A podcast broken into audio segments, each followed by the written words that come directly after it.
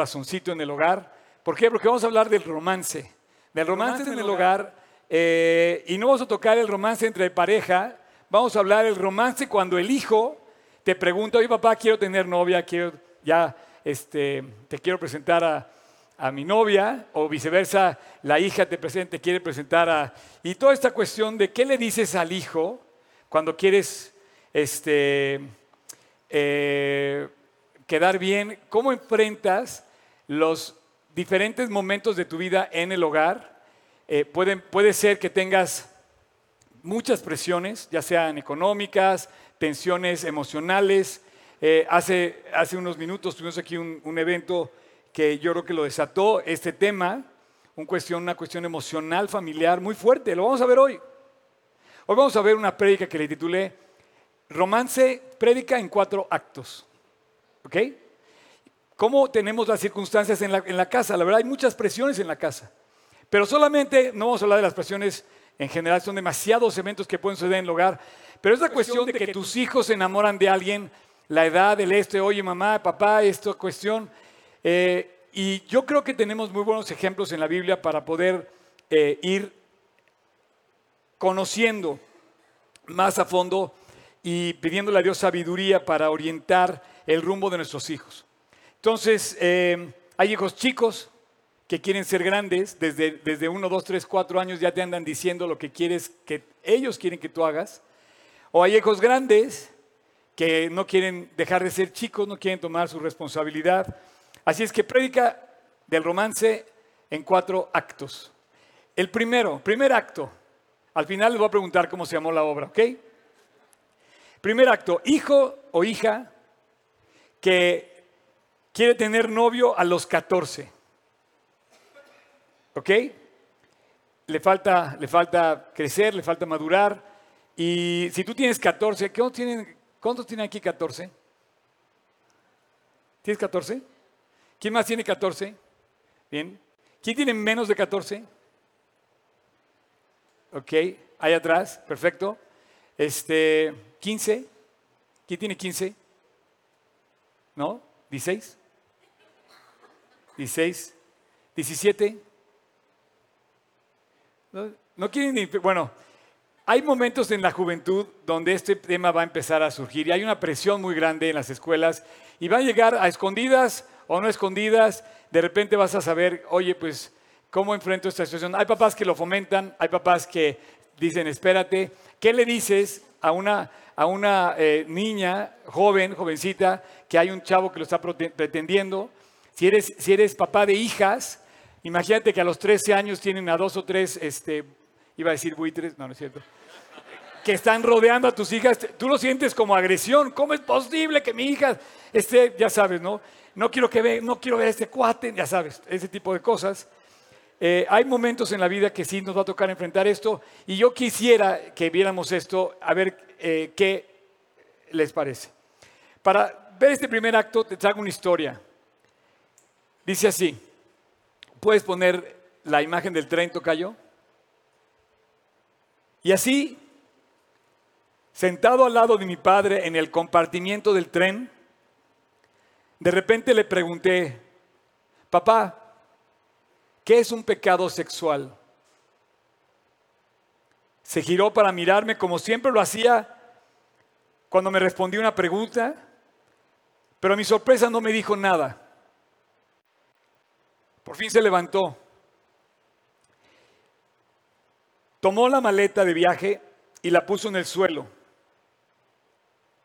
Y me dijo, sácala del tren. Me puse de pie, tiré la maleta, estaba abarrotada de relojes y de piezas de repuesto que había comprado esa mañana. Está muy pesada, le dije. Me dijo él, sí. Sería un padre bastante pobre y responsable que le pidiera a mi pequeña hija que cargara esta carga. Es lo mismo, Cory, con esta pregunta que me haces. Algunas respuestas son demasiado pesadas para los niños. Cuando seas mayor y más fuerte, soportarás la carga para sacar esta maleta. Por ahora, debes confiar que yo llevaré la carga, que yo la voy a sacar del tren. Casper Ten Boom, Si conoces la historia del refugio secreto, de más bien este libro eh, lo escribió eh, ella, Corrie ten la hija de Casper ten un relojero famoso de Harlem, Holanda, quienes eh, fueron muy conocidos, fueron famosos por guardar, cuidar, esconder a los judíos y algunos perseguidos de los nazis en la Segunda Guerra Mundial. todos mueren en su familia, todos se dedicaron, tuvieron este cargo tremendo por salvar judíos en la Segunda Guerra y de hecho hay monumentos que se le, construyen a esta familia de parte de, los, de Israel y a otros creyentes que en, el mundo cuidaron a judíos. Ella vive, ella, ella bueno, vivió a, los campos de concentración, a ella se la llevaron al Ravensbrück, si no recuerdo mal el nombre del campo de concentración, pero ella vivió para contar la historia. Se llama Cory ten Boom, escribió cuando menos dos libros, uno que se llama El refugio secreto, y otro que se llama En la casa de mi padre. Creo que ella se dedicó después a hacer eh, pláticas y empezó a dar muchos consejos de lo que aprendió en su casa. Ella fue una mujer ejemplar y yo no me cabe la menor duda que ella aprendió de su padre que todo tiene su tiempo. ¿Cómo puede ser que un jovencito, una jovencita de 13, 14, quizás de menos, enfrente cosas tan fuertes hoy como lo estamos viendo, que es una realidad. No sé si tú lo estás viviendo, estoy prácticamente seguro que hasta me estoy quedando corto con lo que estoy diciendo. El, perdón, el, libro de Eclesiastés dice, todo tiene su tiempo y todo lo que se quiere debajo del cielo tiene su hora. Tiempo de nacer, tiempo de morir, tiempo de plantar, tiempo de arrancar lo plantado, tiempo de matar, tiempo de curar, tiempo de destruir, tiempo de edificar, tiempo de llorar, tiempo de reír, tiempo de endechar, tiempo de bailar, tiempo de esparcir piedras y tiempo de juntar piedras, tiempo de abrazar y tiempo de abstenerse de abrazar, tiempo de buscar, tiempo de perder, tiempo de guardar, tiempo de desechar, tiempo de romper, tiempo de coser, tiempo de callar y tiempo de hablar. Y hay momento también para casarse y para tener novio o para tener novia. Hay un momento para eso, hay un momento preciso que Dios quiere que tú disfrutes dentro de un plan perfecto que Dios tiene para esto. Segundo acto, hijo o hija que no logran salirse de su casa, que no logran madurar ni siquiera a los 40. Eh, quiero que vean esta noticia, por favor es una noticia reciente, publicada hace poco, dice, por orden judicial, treintañero deja al fin la casa de sus padres. Ahí lo tienen. Este, fotos, por favor. Esto fue algo real, es nuestra generación, la generación eh, de hoy. Esta noticia eh, tiene, bueno, no está la fecha ahí, pero está muy reciente. Cristina y Mark Rotondo han tratado de que su hijo Michael, de 30 años, salga de su casa. Inclusive le ofrecieron pagarle una suma de 1.100 dólares para que saliera y no tuvieron éxito. Buscara un lugar donde vivir y buscara trabajo. Demandaron a su hijo y llegó este caso a la Suprema Corte de Justicia de los Estados Unidos. ¿Sabías eso, abogado? Bueno, ganaron los papás. Ese es el día que el chavo tuvo que salir y de hecho hay una entrevista que le hacen al, al chavo donde todavía dice que no es justo, que quería 30 días más para salir de su casa. O sea, imagínate el nivel de desesperación de, los padres que dijo, ya no puede ser que este cuate tenga 30 años aquí adentro y no quiera trabajar, no quiera enfrentar la vida. Ese es el segundo acto de nuestra historia. Tercer acto, el hijo o la hija que andan de flor en flor, picando aquí, picando allá, y tú le conoces una lista enorme de una, otra, otra, otra, otra, otra, otra. ¿Cuál será la buena? ¿Cuál será la última? ¿Con cuál se va a quedar? o sea, esto es un desastre. Las relaciones personales son algo muy especial que Dios creó para bien, para nuestro bien.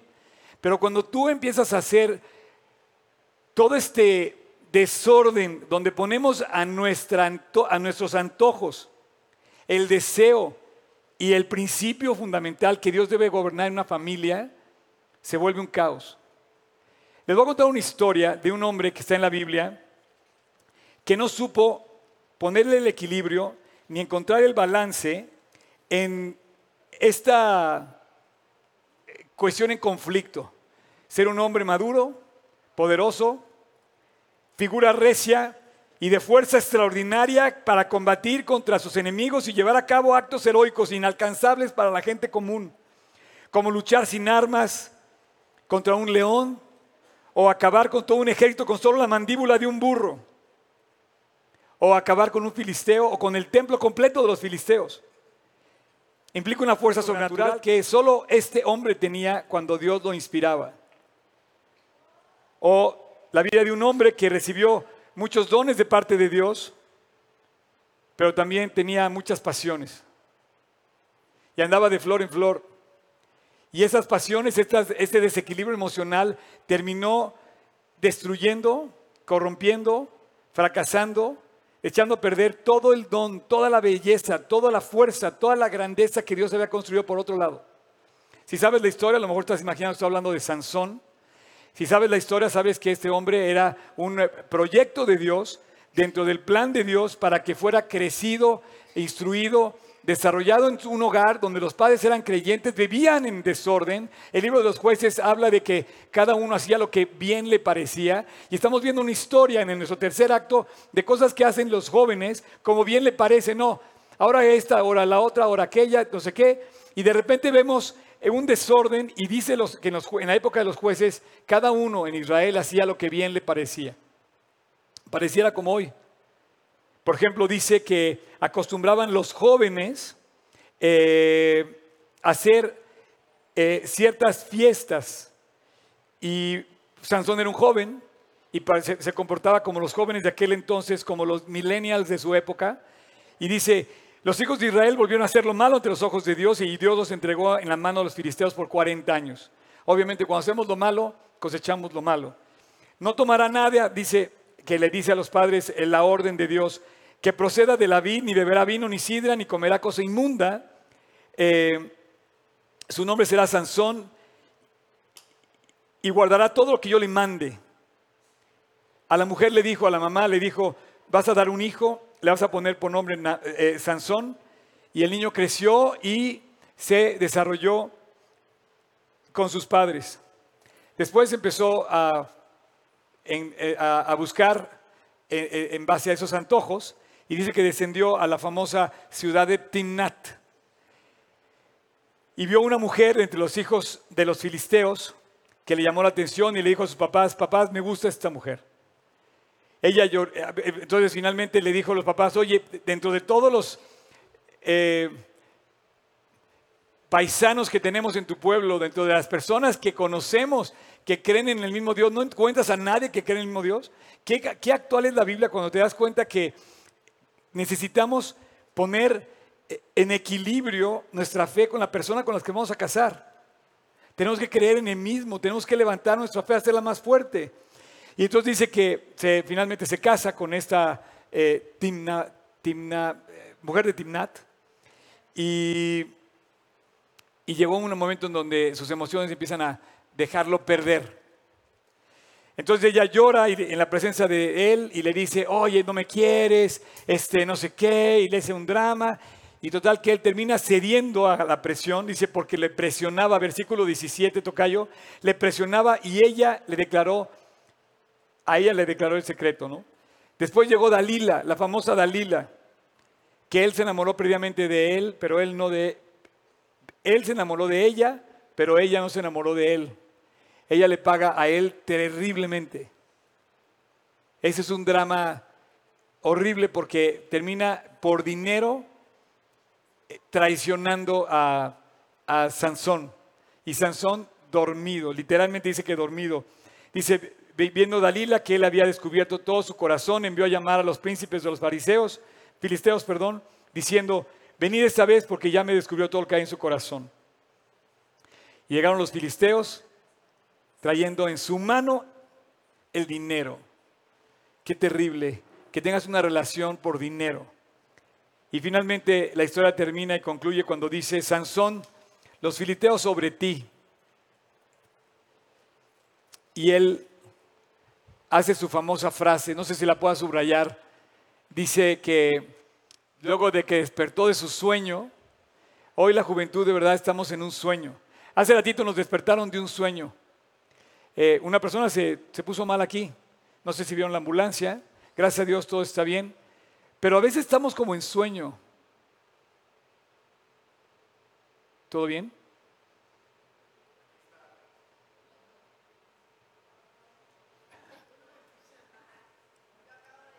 Bienvenida. No, no, no. Sí, es que empezaron a hacer señas, dije, ¿qué está pasando? Pero, eh, y ayer, y anoche me despertaron, no, bienvenida, eh, bienvenida, está en su casa. Y anoche me despertaron de un sueño. Les quiero compartir que anoche este, tuvimos aquí el evento y rápido les voy a contar que eh, fue muy edificante, la verdad. Nuestro, evento de aliento tuvimos lleno, tuvimos un, invitado, estaba feliz, fuimos a los tacos, llegamos a los tacos, 100 en la mesa para compartir los tacos, lleno los tacos otra vez.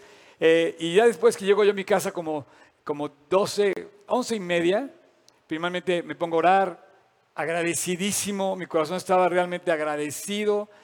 Me acuesto, caigo feliz en la cama y en una hora, trin, suena el teléfono a la una y media. Y cuando suena el teléfono a la una y media, dices, o equivocado o hay un problema. Mi vecino de mi negocio, ustedes saben que tengo un negocio, a la una y media de la mañana mi vecino, oye Oscar, la policía está en tu negocio. Y yo, ¿cómo? Yo que estaba tan tranquilo, agotado, ya muriéndome de cansancio, pues obviamente pegas el brinco, tu corazón, ¿qué pasó, no? Eh, y me dice, bueno, pues está abierto tu negocio. Y yo, ¿cómo que está abierto?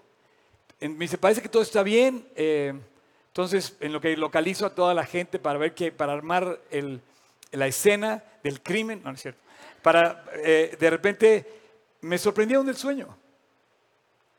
Y, esto finalmente es como eh, algo que pasa de repente y cuando menos te das cuenta, estás metido en un problema que gracias a Dios, que gracias a Dios no pasó mayores. Eh, de hecho, te quiero decir esto a propósito, y aquí voy a salirme un poco del tema, porque cuando yo averigüé todo, vi las cámaras, por cierto que entró la policía, un aplauso para los policías, de verdad, te digo una cosa, porque yo vi que que, desenfundan, la, ven, las puertas abiertas de un restaurante Mazarik, a la una y media de la mañana, dice algo pasó, se meten con linternas, y entonces empieza así como película, ya sabes, de policíaca, y literal, no tocaron nada, solamente revisaron todo. Mi vecino me dice, y sale mi vecino y me dice, Oscar, todo está bien, están las llaves puestas en la puerta, y dije, ¿qué pasó? Me dice, voy a cerrar, ya revisé la puerta de adelante, la puerta de atrás, todo está bien. Entonces me acuesto otra vez y digo, Dios, eres increíble. No solamente me proteges, sino me bendices. Con un vecino que cuidó como si hubiera sido yo. Me dice, yo te voy a guardar las llaves, no te preocupes. Yo, ese mundo no existe más que a lo largo, más que dentro de la protección y el cuidado de Dios y siempre te protege. En fin, un día nos va a pasar algo definitivamente, porque un día vamos a partir de este mundo. Pero yo me acosté dándole gracias a Dios anoche, diciéndole, Dios, eres mi gran compañero, el que tú me proteges, el que veas, como te decía a veces, que me, luego me, acuesto solo, estoy en mi casa solo, y me, hace reír Dios de todo lo que hace conmigo, ¿no? Entonces ya, se cierra el paréntesis, ¿no? Y bueno, yo pienso que este sueño en el que vivimos, así es, de repente nos despertamos y sea lo que sea, de repente empiezas a ver que tu vida tiene un conflicto porque pues ya te embarraste con una cosa, te embarraste con la otra. La cuestión emocional nos lleva a muchos desmanes. Y él dice una frase que debería quedar grabada en nuestro corazón. No sé si la puedes subrayar. Otra vez me escaparé como siempre. Normalmente calculamos muy mal, pensamos que siempre va a haber una salida, que vamos a escapar. Y, Sansón nos pone una gran lección, dice, y él dijo, esta vez saldré como las otras. Y no, no salió. Finalmente, cuando tienes varias relaciones, es un problema. Él murió, murió finalmente en una, una situación terrible. ¿Quieres poner la imagen de Sansón? Esta es una estatua que está ahí en Israel que le hacen el honor a él por lo mismo de este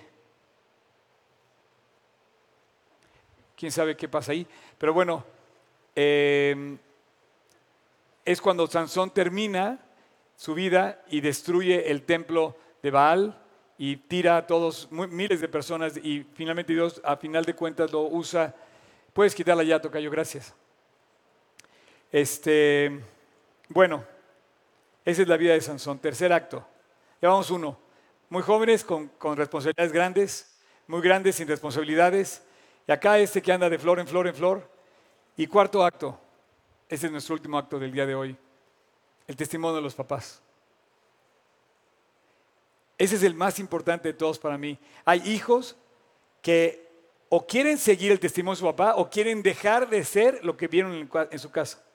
O quieren imitar lo que vieron o quieren romper la cadena que vieron en su casa. Gracias a Dios que tenemos testimonios de, esa, de, ambas, de ambos ejemplos, de ambos lados.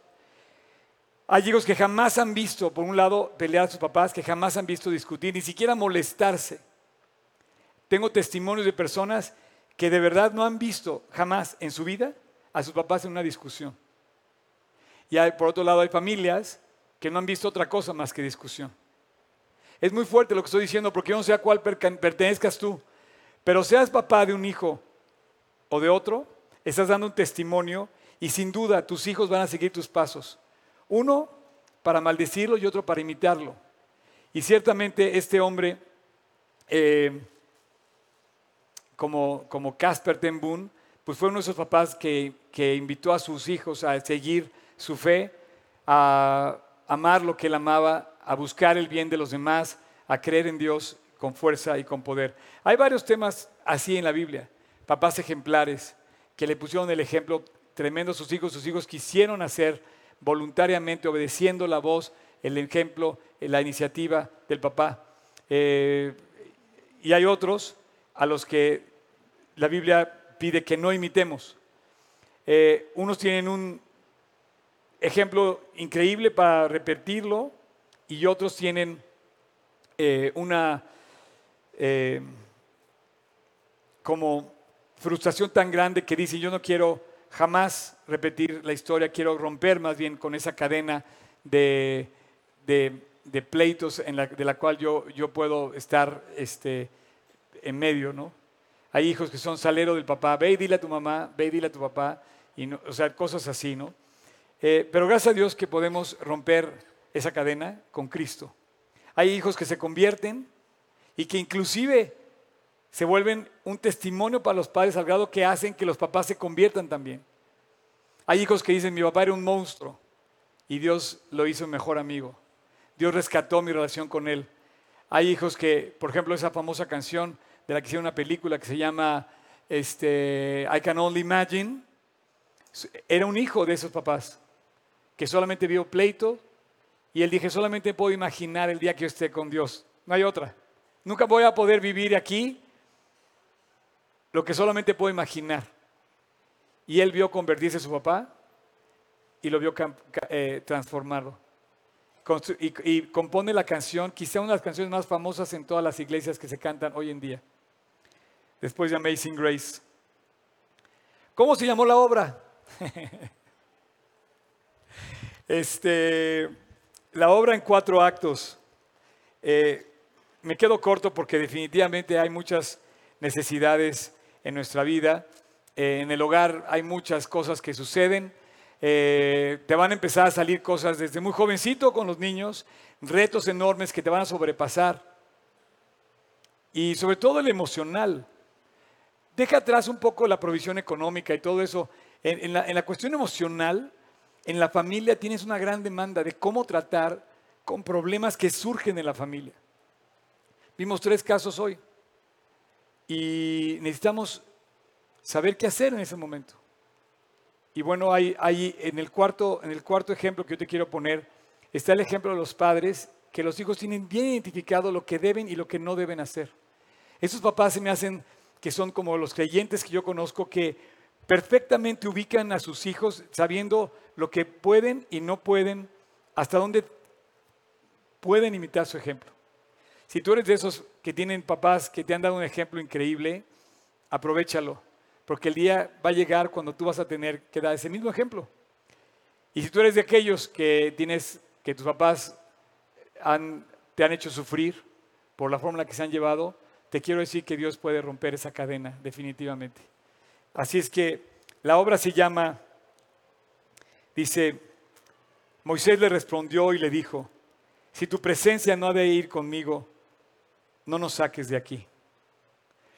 Es la presencia de Dios la que rompe con las cadenas y la que bendice a la hora de llegar al hogar, la que cuando llegas y dice no sé qué hacer, le da la inspiración a un hombre como Casper Ten para hablar con su hija, o le da una inspiración como Mardoqueo para saber cómo tratar con la reina Esther, o cómo tratar en el caso de Pablo, de David, con sus hijos, con todo ese conflicto que tuvo David con sus hijos.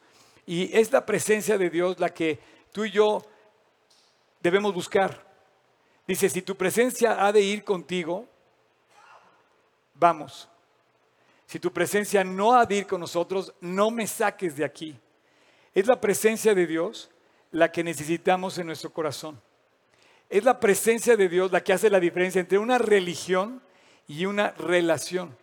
Es la presencia de Dios la que Él quiere tener contigo. Ahora eh, que estoy haciendo planes para Israel, voy a visitar el desierto donde estaba el tabernáculo. Pero qué curioso, me da la impresión de, y me, llena de inspiración el poder hacerlo, el que yo pueda predicar en pleno desierto. El, desierto es el lugar más hostil para estar en un compañerismo. Si yo te invitara a, a un convivio, te, invitaría mínimo donde hubiera un baño, donde hubiera agua, donde hubiera sombra, donde hubiera alimento, ¿no? Pero él le dijo, no, dice, quiero que mi casa la construyan, mi tabernáculo lo construyan en medio del desierto. Y en medio del desierto voy a hacer mi tabernáculo de reunión. Dios quería encontrarse con su pueblo. Y dijo, vámonos a salirnos de toda la provisión que quieras y vámonos al lugar más seco, más alejado, más hostil, para que veas que si tu presencia va ahí y es real, para que veas que si Dios va contigo, tienes todo lo demás. Y en el caso de tu hogar, Quizá a veces pareciera que tu hogar es como un desierto.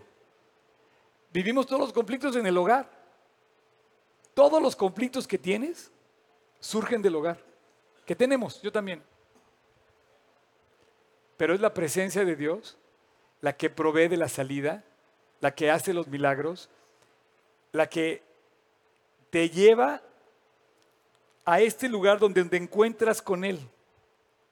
Se me hace espectacular que en el desierto Dios los cuidaba con una sombra de una nube que los llevaba en el día y los alumbraba con una columna de fuego que los llevaba de noche. ¿Sabes qué increíble poder recordar la guía, la presencia de Dios y saber que ahí estás? Anoche cuando me acostaba, después de calmar mi, este, taquicardia, porque de verdad que, quiero decirte que me aceleró de todo, me acosté y dije, Dios, qué increíble es tu presencia. Ahorita que salía la ambulancia, salió una ambulancia de aquí, es la primera vez que llegaba una ambulancia. Y platicando con esta persona, eh, qué increíble es saber que la presencia de Dios va con nosotros y nos acompaña en cada momento. Es la gran diferencia en tu vida.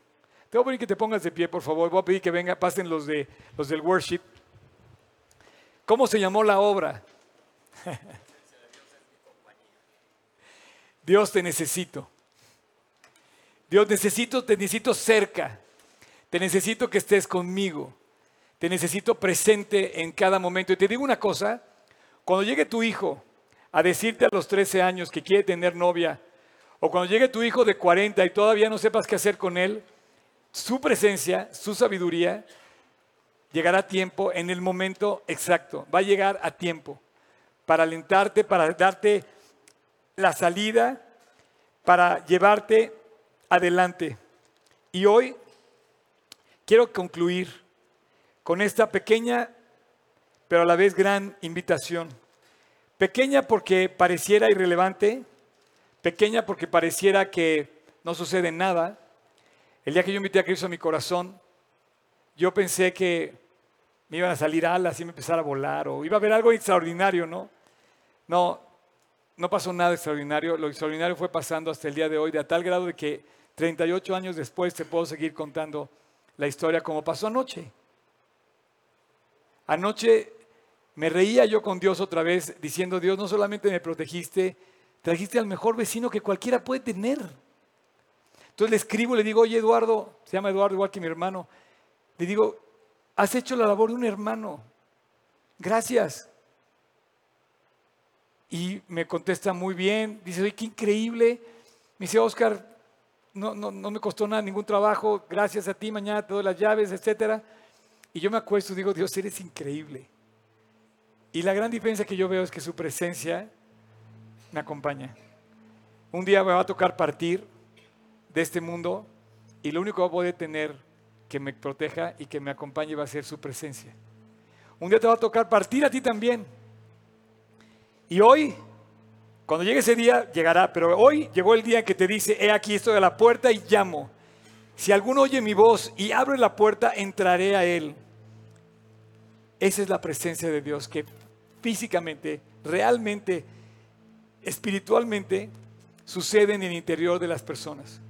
El, el vacío se llena, la paz llega, la sonrisa vuelve a aparecer y de repente descubres que solo es y todo es por la presencia de Dios. Qué increíble que no sepas qué hacer con tu hijo y que le puedas decir, Dios, este es prestado, este es tuyo, no es mío. Ayúdame a saber qué hacer.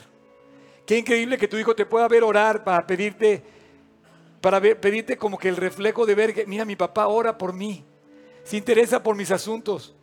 Qué increíble que tú le puedas dar el ejemplo a tu hijo, que vea a su mamá como una mujer de fe, que vea a su papá como un hombre de fe. Y que vean que la presencia de Dios es real. Ese hijo va a llegar y va a decir, así como lo vi en mis padres, tengo un amigo mío que me dijo, quiero exactamente lo mismo que veo en mi casa. Quiero una esposa como, la, mi mamá. Quiero la fe de mi papá.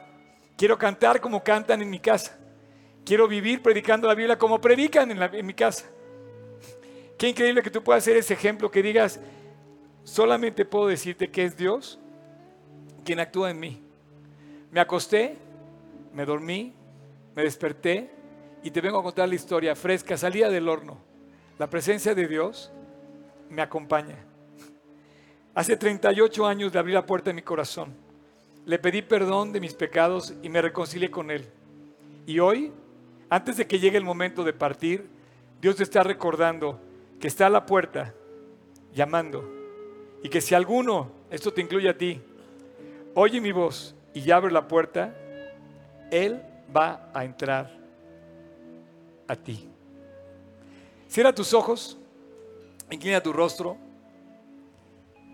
Yo voy a terminar con una oración y te quiero pedir que si me estás viendo en internet o estás ahorita aquí presente, y quiero que le des gracias a Dios si percibes su presencia, si palpas su presencia y has visto su presencia en tu vida, porque seguro sabes de qué estoy hablando.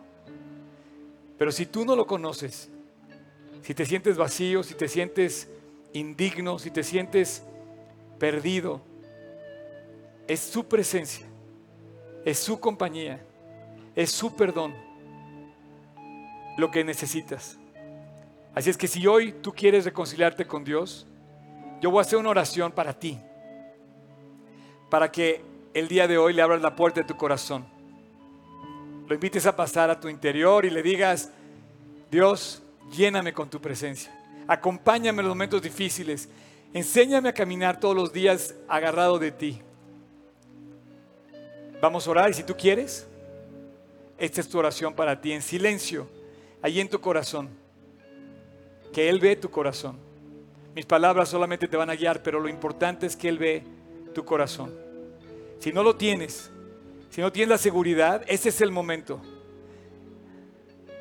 Abre la puerta de tu corazón y dile a Dios con estas palabras. En silencio repite conmigo, Señor Jesús, te pido perdón. Y el día de hoy quiero pedirte que entres a mi corazón. Quiero pedirte perdón.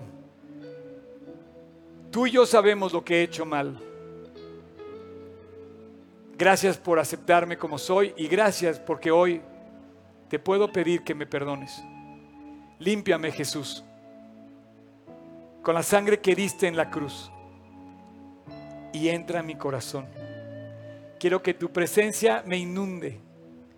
Quiero que tu presencia se manifieste. Quiero sentirte como si te viera. Quiero sentirte como si respiraras junto a mí. Tan cerca como las pestañas de mis ojos, más cerca aún. Entra a mi corazón, Jesús, te invito hoy. Y a partir de hoy te hago mi Señor y mi Salvador. Y te pido que cambies mi vida para siempre. Y que del día de hoy hasta el día en que te vea cara a cara, sea tu presencia la que llene y lleve mi corazón para siempre. Jesús, te lo pido en tu precioso nombre, en el nombre precioso de Cristo Jesús.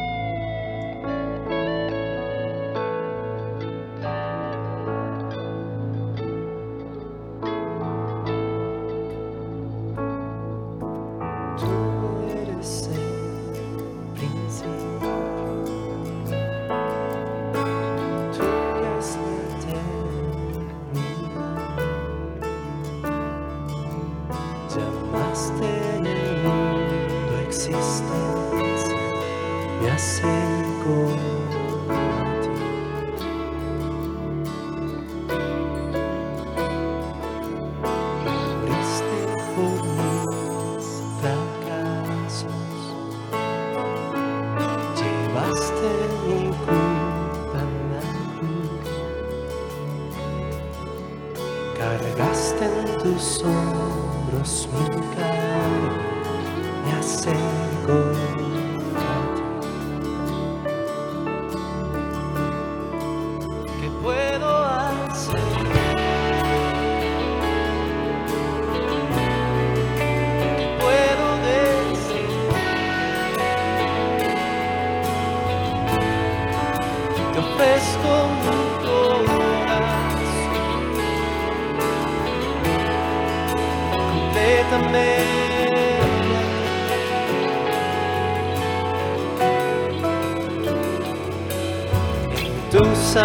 Tu